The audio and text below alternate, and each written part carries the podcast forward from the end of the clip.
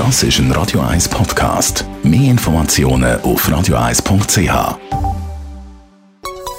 Der Konsumententipp auf Radio 1 präsentiert von comparis.ch, einem führenden Schweizer Internetvergleichsdienst. comparis.ch Leo Hug von comparis.ch, Konkubinatspartner, die haben ja eigentlich keinen Anspruch auf eine Witwen- oder eine Witwerrente. Was kann man eigentlich da machen, um sich eben besser absichern? Ja, also in der ersten Säule, also das ist die AV, oder, gibt es tatsächlich keine Witwe- oder Witwerrente für, Unverhe für Unverheiratete. Besser sieht es in der zweiten Säule aus.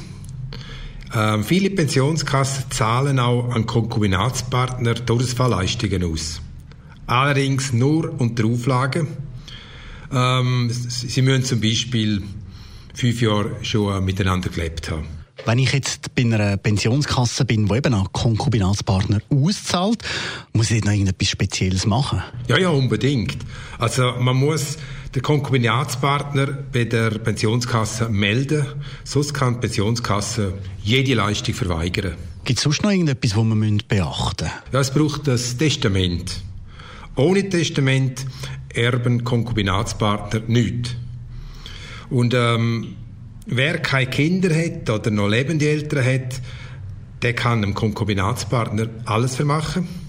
Wenn allerdings Kinder da sind, haben die Anspruch auf drei Viertel vom Erb. Eltern haben ebenfalls Anspruch auf äh, den Pflichtteil. Im Extremfall kann man beim Konkubinatspartner nur ein Viertel ähm, vom Erb vermachen. Ja, aber immerhin, das ist ja dann eigentlich auch okay. Ja, eben nicht. In äh, vielen Kantonen zahlen Konkubinatspartner auf das Erbe noch eine massive Steuer.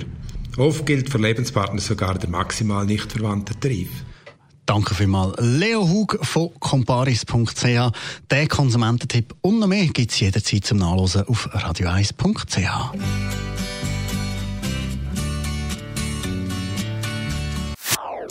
Das ist ein Radio 1 Podcast. Mehr Informationen auf radio1.ch.